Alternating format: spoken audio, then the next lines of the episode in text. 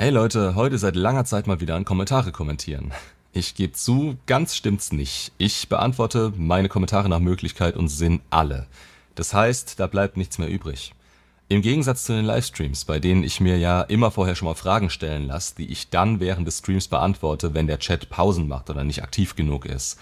Der letzte am 5.2.23 war allerdings so aktiv, dass viele Fragen auf der Strecke geblieben sind und ich versprochen habe, wie ich es ab sofort auch damit halten will, dass ich das in einem Video abhandle.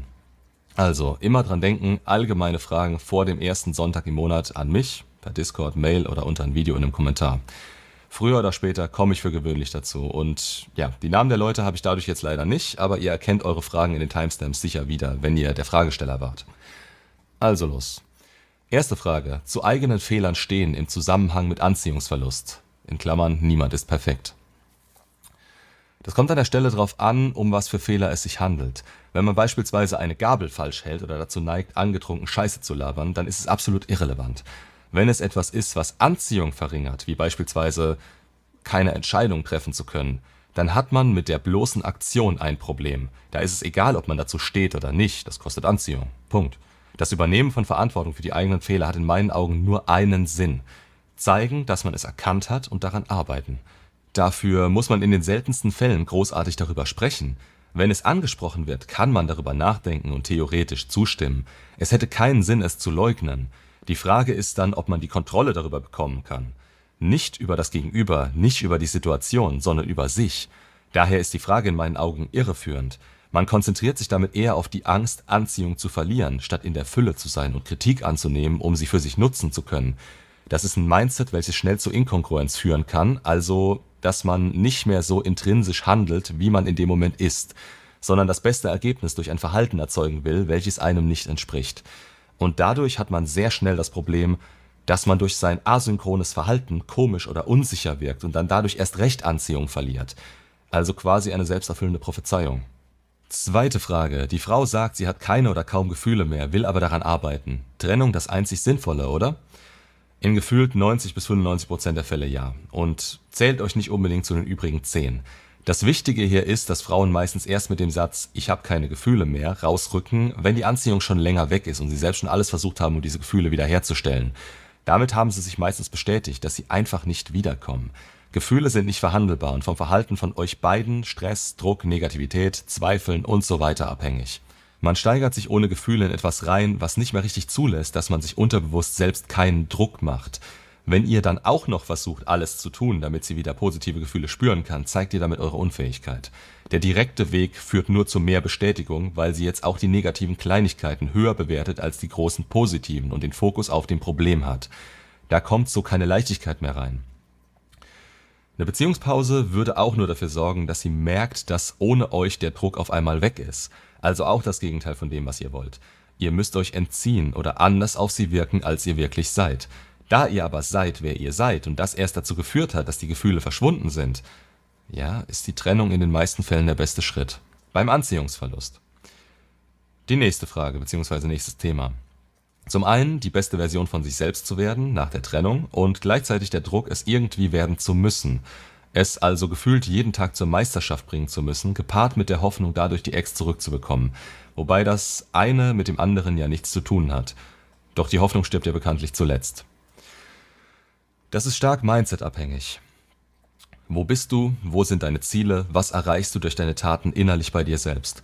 Hoffnung zu haben ist gerade anfangs nicht verkehrt. Da ist es noch keine Entscheidung, ob man Hoffnung hat, aber zu jeder Zeit, wie man sie nutzt. Du kommst nicht drum herum, irgendwann im Zwiespalt mit dir selbst zu stehen. Gefühle und Taten stimmen eine Zeit lang nicht überein, wenn du dich dazu entschließt, dein Mindset ändern zu wollen. Gerade dann, wenn du möglicherweise aus den falschen Gründen zutiefst an diese Beziehung geglaubt hast und sie dein Lebenszweck war.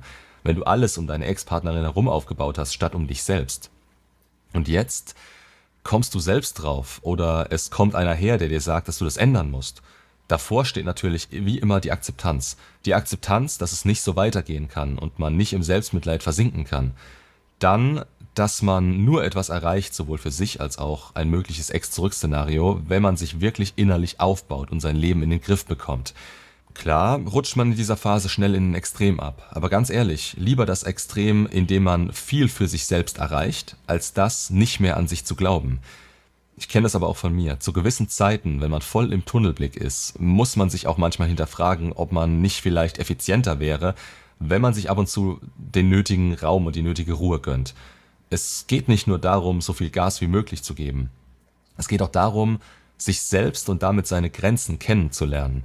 Du kannst teilweise über sie hinausgehen, aber nicht permanent. Dafür sind wir nicht gemacht. Und ja, die Hoffnung stirbt zuletzt. Aber die Ansicht darauf kann sich durch unsere Taten ändern. Die Taten, die nicht mit unseren Gefühlen übereinstimmen müssen. Das kann ich dazu sagen. Wir können Gefühle mittel- bis langfristig ändern, indem wir anders handeln, als es uns unsere bisherige Intuition sagt, mit der wir erst in diese miese Lage gekommen sind. Nur muss man da dranbleiben und die Effekte auf sich immer mal wieder hinterfragen und neu einschätzen. Vierte Frage. Unterschied Shittest versus Respektlosigkeit. Ein Shittest oder Konkurrenztest testet, ob ihr zu eurem Frame steht. Unterbewusst. Heißt, es geht meistens in die Richtung, dass sie irgendwas will und es fordert oder euch darüber informiert. Kann auch krasser sein, indem sie gewisse Tatsachen umdreht, die euch nicht schmecken oder sie euch indirekt beschämt. Das gehört zurechtgewiesen, weshalb es in einer Beziehung immer wichtig ist, dass man weiß, dass man alleine klarkommt. Das hilft dabei, keine Angst davor zu haben, seine Meinung zu sagen und das, was man wirklich will, durchzusetzen. Beziehungsweise Dinge, die man nicht will, nicht zuzulassen. Eine Respektlosigkeit beleidigt euch, lässt euch vor anderen schlecht dastehen und hat auf keiner Ebene etwas Spielerisches. Respektlosigkeiten kommen irgendwann, wenn ihr durch zu viele Shittests gefallen seid, die Grenzen in der Beziehung stark verschoben wurden, indem ihr den Frame nicht halten konntet und ihr von ihr quasi dressiert wurdet. Oder sie kommen aus einer Laune heraus, die man auf keinen Fall durchgehen lassen darf. Manche Menschen sind einfach so, eben respektlos oder emotional nicht stabil. Das sind aber rote Flaggen an der Stelle. Die haben sich generell nicht im Griff und da müsst ihr nicht dran rumdoktern. Fünfte Frage, und ich merke gerade, dass vier Stück davon vom selben Kerl sind. Hm. Danke dafür an der Stelle. Sichtbare und merkbare Betaisierung in einer Beziehung rückgängig machen, möglich oder doch eher den Cut?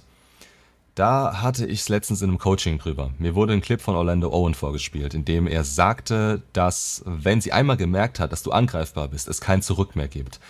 Er hat es dann anziehungs- und frametechnisch erklärt und da konnte ich nicht anders, als überall zuzustimmen. Ich kann auch nur über den Clip an der Stelle sprechen, weil ich aus meiner Wahrnehmung heraus Orlando nie als jemanden Extremen wahrgenommen habe, der diese Meinung so vertritt. Der Clip war an der Stelle schon länger, also vermutlich nicht einfach so aus dem Zusammenhang gerissen. Aber egal, was ich an der Stelle dazu sagen kann, ist folgendes. Stellt euch den Zweifel vor, den eine Frau bei euch hat, wenn ihr immer wieder durch Shit-Tests fallt. Stellt euch eine Skala von 0 bis 100 vor. Wenn der Zweifel, also der hypergame Zweifel, der dafür sorgt, dass ihr euch nicht mehr als die beste Option wahrnimmt, wenn der sich erhöht, werdet ihr immer weniger respektiert und verliert immer mehr Anziehung. Es wird immer schwerer, noch zu ihr durchzudringen und einen Konkurrenztest abzubekommen, der dafür sorgt, dass ihr Anziehung wieder erhöht. Denn A hat das, was ihr seid und denkt, euer Mindset und euer fehlender Frame, erst dazu geführt, dass die Anziehung verloren ging, weswegen ihr auch so inkongruent wärt, wenn ihr versucht, einfach etwas anderes vorzuspielen. Dann habt ihr B den Druck, dass etwas passieren muss und ihr so keine gescheite Persönlichkeitsentwicklung betreiben könnt. Denn wenn ihr mal merkt, dass ihr betaisiert wurdet und das Blatt so dringend wenden müsst, was kommt in euch auf? Verlustangst, Bedürftigkeit, alles, was das nur noch verstärkt. Und sehe, der Zweifel ist da. Das ist das, was Orlando sagte. Eure Taten sind weniger wert als damals und Zweifel muss sich durch sie abbauen, intrinsisch. Nicht, weil ihr ihr etwas beweist. Das ist in der Theorie beim bestmöglichen Verhalten und maximalem Einsatz bis zu einem bestimmten Punkt möglich. Aber wenn ihr es merkt, ist es sehr oft zu spät und dann braucht es die Trennung und maximalen Fokus auf euch, um das, ebenfalls theoretisch, wieder als zwei neue Menschen probieren zu können. Dann kann der Zweifel weg sein, aber meistens triggert einer der beiden die Beziehung dann wieder in irgendwas rein, wenn man denkt, anknüpfen zu können. Da muss normalerweise eine neue Beziehung her. Ob mit ihr oder einer anderen, die diesen Zweifel nicht hat. Auch hier, Zweifel sind Gefühle, können sie nicht mal mit sich selbst verhandeln. Sechstes Thema. Die Gedanken an die Ex und alles, was Ex zurück anbelangt, in Bezug auf Analyse der Trennungsgründe, sind einfach schlechtes Entertainment. In Bezug auf die Trennungsgründe ja. Denn es ist meistens Anziehungsverlust als übergeordneter Grund, dann noch impulsiver Mist im Streit. Aber generell ist das, was man gesagt bekommt, nicht hilfreich. Apropos generell, da würde ich das nicht so unterschreiben. Man muss bestimmte Dinge innerlich verarbeiten und Ansatzpunkte für sich selbst finden, die einem helfen, bestimmte Fehler im eigenen Mindset zu beheben und sich zu verbessern. Klar geht das unter Umständen auch so, aber warum nicht das nutzen, was man aus der Trennung mitnehmen kann? In puncto Ex zurück? Ja, Gedanken generell sind schlechtes Entertainment, ganz klar. Nur muss man hier in Trigger und kontrollierbare Gedanken unterscheiden. Das eine passiert durch Bindung, Ängste, Traumata und unterbewussten Quatsch, den eigentlich kein Mensch braucht. Aber es passiert, das ist zu akzeptieren. Je eher wir das Kontrollierbare danach, wie was wäre wenn Szenarien, direkter Kontakt zur Ex, ähm, Gewohnheiten wie das Abrufen ihres Online-Status und so weiter in den Griff bekommen, werden diese Trigger weniger, da unser Unterbewusstsein kein Futter mehr bekommt. Es ist paradox, je eher wir loslassen, das heißt, dass unsere Gefühle in ihre Richtung uns nicht mehr kontrollieren, desto schneller sind wir wieder in der Lage, selbst Gas zu geben und dadurch auch am ehesten dazu, sie wieder anzuziehen, wenn die Chance kommen sollte. Die Umsetzung dabei ist das Schwere, nicht unbedingt die Theorie. Denn da ist jeder auf sich gestellt und man kann ihnen nur den Weg zeigen, den sie dann selbst gehen müssen. Die falschen Gedanken sind dabei die größte Hürde. Daher, ja, stimmt. Siebtes Thema. Habe beim Dating grinsend die Frage nach ihrer schlimmsten Eigenschaft gestellt, weswegen ich dringend die Beine in die Hand nehmen sollte. Sie antwortete, dass sie oft sehr lange braucht, um Dinge in Worte fassen zu können, die ihr Gegenüber aber bis dahin schon lange bemerkt hat. Zum Beispiel dann, wenn sie im negativen Sinne gerade etwas beschäftigt hält. Was denkst du darüber? Hm, ist doch super. Wenn das wirklich der Fall ist, dürfte es leicht fallen, die Frau zu durchschauen. Sie hat es allerdings auch relativ geschickt gemacht. Das ist nicht unbedingt negativ, weil sie davon redet, es in Worte zu fassen. Heißt nicht, dass es ihr nicht bewusst ist. Muss man natürlich sehen, aber sie nutzt hier etwas, was man in Bewerbungsgesprächen immer mal wieder gerne macht. Was sind ihre Schwächen?